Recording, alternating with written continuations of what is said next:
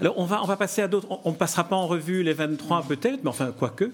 Euh, il y a une autre, une autre euh, disons, ligne euh, fil rouge que, que, que je vous propose d'évaluer, qui est celle de l'attachement que vous avez pour la peinture, que l'on retrouve à travers deux nouvelles notamment, Suzanne à la pomme et Marinette et le, et, le bon génie, Marinette et le génie, où de deux manières différentes, vous parvenez à écrire des nouvelles qui sont finalement comme des tableaux.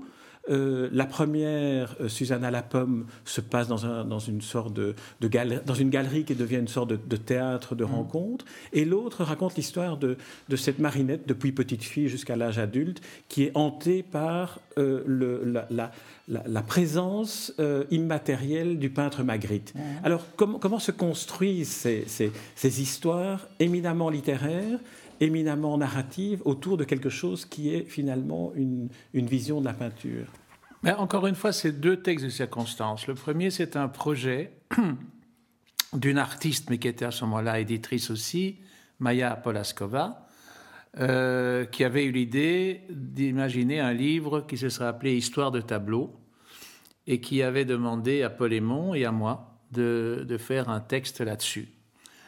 Et euh, donc euh, j'avais la mission de raconter une histoire de, tableau.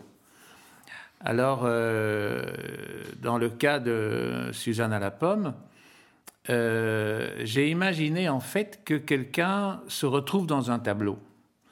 Euh, donc euh, c'est une jeune, jeune fille qui se fait engager dans une galerie d'art et qui devient en ce moment le modèle d'un des peintres de la galerie et puis euh, voit son effigie un jour exposée dans la galerie. Et, au fond, elle, sait, elle est entrée, elle a, elle a, traversé la toile, elle a traversé le tableau. Et ça, c'est le point de départ. En même temps, j'avais aussi une, autre, une autre contingence qui jouait, c'est que c'était publié par CFC Éditions, qui est donc une maison d'édition qui est liée à la ville de, enfin, à la région bruxelloise, qu'il fallait parler de Bruxelles. Et, là, j'ai parlé d'un quartier de Bruxelles que, j'aime bien, qui est le Sablon, et dont j'ai suivi un peu le développement par l'entremise de Jean Tordeur, qui avait été un des fondateurs d'une association qui s'est mise en place dans les années 50 déjà pour essayer de valoriser le sablon. Le sablon n'a pas toujours été ce qu'il est aujourd'hui. Il y a une prise de conscience à un moment donné de différentes instances, aussi bien municipales que d'autres, qui avaient moyen de faire du sablon un quartier d'art euh, à travers du commerce d'art, en essayant de déterminer mieux euh, les orientations que pouvaient prendre euh, les boutiques environnantes, et ça a magnifiquement réussi. Donc c'était un peu une façon aussi de, rendre, hommage à ça. Et puis, euh, il se trouve qu'il y a une peintre que j'aime beaucoup, qui est Francine Vanove, et euh, sur laquelle j'ai écrit, qui a illustré la couverture de ma pièce Le Magnolia. Et c'est à sa peinture à elle que je pensais, c'est-à-dire une peinture qui représente exclusivement des jeunes filles. Et là, c'était facile à imaginer qu'une jeune fille devienne un protagoniste du tableau. Euh, dans l'autre cas, c'est encore une fois une commande, cette fois-ci de la Libre Belgique, qui publiait à l'époque euh, dans son supplément La Tribune des, petits feuilletons. C'est-à-dire, il demandait à des auteurs d'écrire des histoires en huit épisodes qui paraissaient au fil des, au fil des, semaines. Et alors, euh, là, ça s'inscrivait aussi dans une autre démarche parce qu'il y a un livre qui soutient ce livre-ci et qui n'existera jamais, qui était un livre beaucoup plus systématique sur Bruxelles, qui sera appelé 19 communes, et il y aurait eu une histoire par commune. Et à ce moment-là, le souci que j'avais, c'était comment parler de communes dont on ne parle pas. Par exemple, euh, en l'occurrence, euh, Jette, euh, comme ailleurs je parle des Verts. Bon, alors Jette, un jour, je suis parti comme Tintin en exploration de Jette. Et j'ai découvert qu'il y avait des choses étonnantes à Jette, notamment, notamment la proximité d'une réplique de la, de la grotte de Lourdes et, et d'autre part euh, la maison où Magritte a habité si longtemps. Alors, ces deux éléments ont été très vite euh, décisifs. C'est-à-dire la, la combinaison des deux a suggéré chez moi un autre personnage féminin qui aurait été une, jeune fille, euh, qui aurait surtout, euh, habitant dans ce quartier, été frappée par la grotte miraculeuse euh, qu'elle aurait visitée dès son enfance avec, avec sa, sa grand-tante, et, mais qui, étant extrêmement sensible justement par cette fréquentation de la grotte, à un, certain euh, génie du lieu, euh, subit, malgré elle, à la proximité de l'ex-maison de Magritte de la rue Osseghem, une espèce d'enchantement, sans se l'expliquer. Et alors, ce qui m'amusait à moi, c'est de parler non pas de la conversion à la Vierge, mais de la conversion à un génie.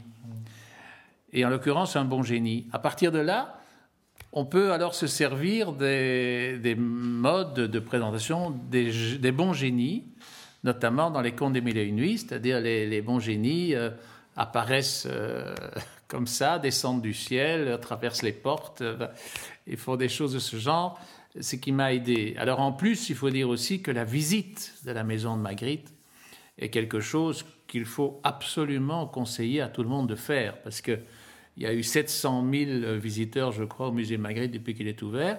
Il n'y a pas eu autant de visiteurs à la maison Magritte. D'ailleurs, elle ne pourrait pas contenir euh, tant, de, visiteurs. Mais c'est insensé euh, ce que l'on peut éprouver à visiter la maison de Magritte. Il y en a pas. D'abord, c'était pas sa maison. Il était locataire. Il n'était locataire que du rez-de-chaussée, mais il avait accès au jardin. Euh, il avait obtenu du propriétaire de pouvoir entreposer dans le grenier toutes ces toiles qu'il ne trouvait pas acquéreurs. Donc il y a eu un moment de l'histoire de Bruxelles où dans un grenier de jettes étaient entreposés pour des milliards de chefs-d'œuvre. Hein, je dis bien des milliards en monnaie sonnante et trébuchante. Euh, et, lui vivait dans un trois pièces euh, avec le salon à l'entrée, la chambre à coucher derrière, une petite cuisine, une petite salle de bain qui avait empiété sur la cuisine pour quand même avoir euh, l'occasion de prendre un bain, et un, espèce de, intermédiaire entre la chambre et la cuisine qui servait à la fois de, coin à manger et d'atelier. Et c'est là que tout ça a été fait, parce que l'essentiel de l'œuvre a été fait là. Il a vécu les 15 dernières années de sa vie à Scarbeck, avenue des Mimosas, où je l'ai observé de la rue comme, comme, comme promeneur, enfin comme promeneur euh, motivé, parce que j'allais régulièrement dans cette rue pour essayer de le surprendre, et je l'ai vu quelquefois à travers sa fenêtre. Et euh, voilà, donc on, voit que les Vous n'avez pas frappé à sa porte comme vous l'aviez fait à celle de, de Gelderode, malheureusement, ah, après sa mort. Là, là j'ai frappé à sa porte. Mais pour Magritte, pas Magritte, non, mais Magritte, je l'avais rencontré. Magritte est quelqu'un que j'ai pu interviewer. D'ailleurs, dans les, écrits de Magritte euh, réunis par Blavier, il y a une interview de Magritte que j'ai faite euh, à 16 ou 17 ans. Euh, non, c'était avant même. C'était, j'avais 12-13 ans quand, quand, je me promenais dans l'avenue du Mimosa. Parce que le choc de Magritte euh, s'est produit chez moi très très jeune. En fait, ça s'est produit euh, au musée euh, devant l'Empire des Lumières vers l'âge de 5 ou 6 ans.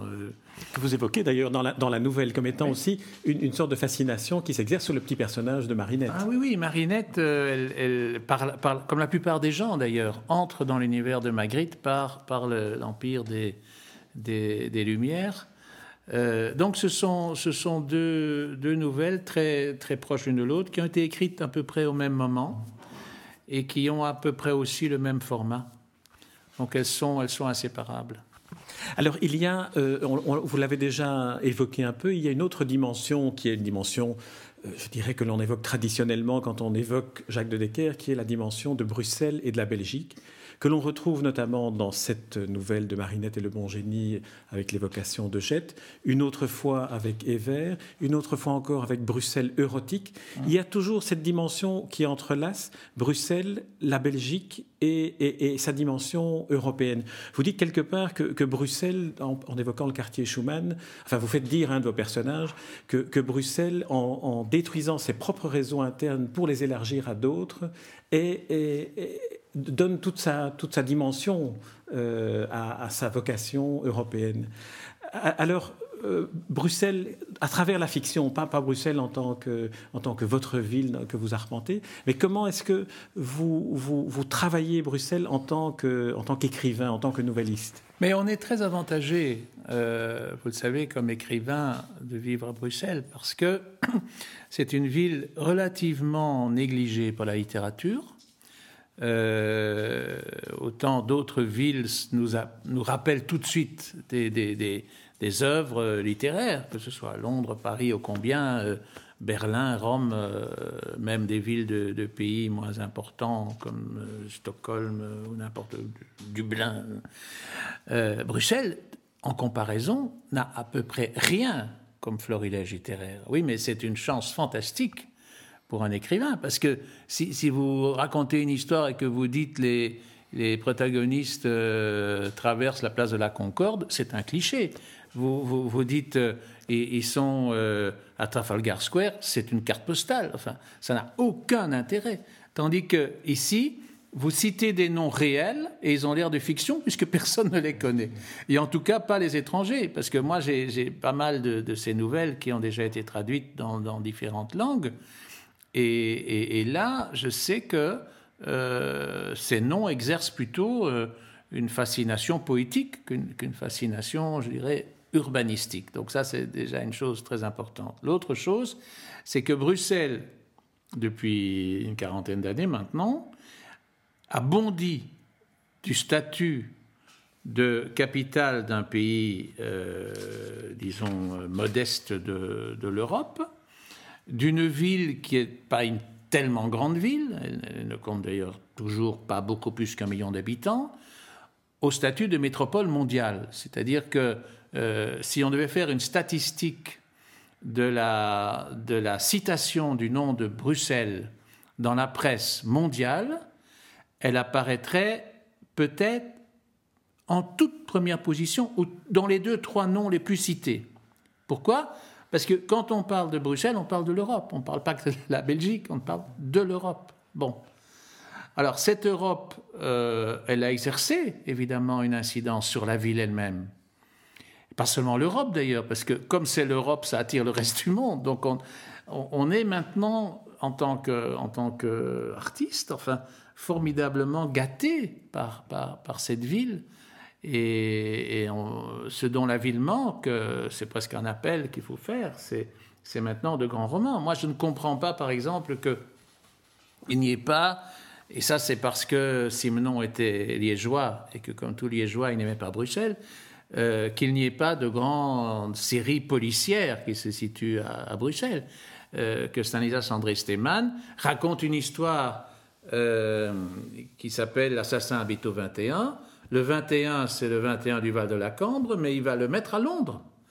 Donc, alors il aurait dit le Val de la Cambre, il serait un écrivain visionnaire, parce que maintenant les gens iraient se promener à la Cambre et diraient Ah oui, c'est là que se passe le roman de Stemann. Donc cette espèce de négation de soi, euh, c'est désolant pour les auteurs qui l'ont pratiqué, mais c'est une chance pour ceux qui suivent. Euh, et donc euh, je trouve moi que c'est un filon. C'est pas c'est pas un engagement, c'est pas un acte, de, je sais pas moi, de, l'ordre du, du de la prise de position idéologique ou politique, pas du tout. C'est exploiter un filon. Est-ce qu'on peut dire que, Bruxelles, d'une certaine manière, ressemble à Jacques de Decker, écrivain, dans le sens où, vous dites quelque part dans une des nouvelles, Bruxelles est un archipel. Et votre manière de travailler est un peu archipélagique, pourrait-on dire Oui, c'est vrai. Euh, ça, c'est vrai. Je crois qu'il n'y a pas moyen de, vraiment s'y retrouver euh, qu'en adoptant une méthode que vous connaissez bien, c'est-à-dire de procéder par, euh, segmentation. Parce que c'est trop, c'est trop dispersé, c'est évident. J'étais, élève à l'Athénée de Scarbeck et un jour un professeur m'a appelé auprès de lui après le cours et il m'a dit oui, c'est bien ce que tu fais, tu es vraiment un élément intéressant, mais tu te disperses trop. Oh, et oui, oui. Et euh, je ne connaissais pas encore à ce moment-là la phrase de Cocteau, dont j'ai fait un leitmotiv ce qu'on te reproche, cultive-le.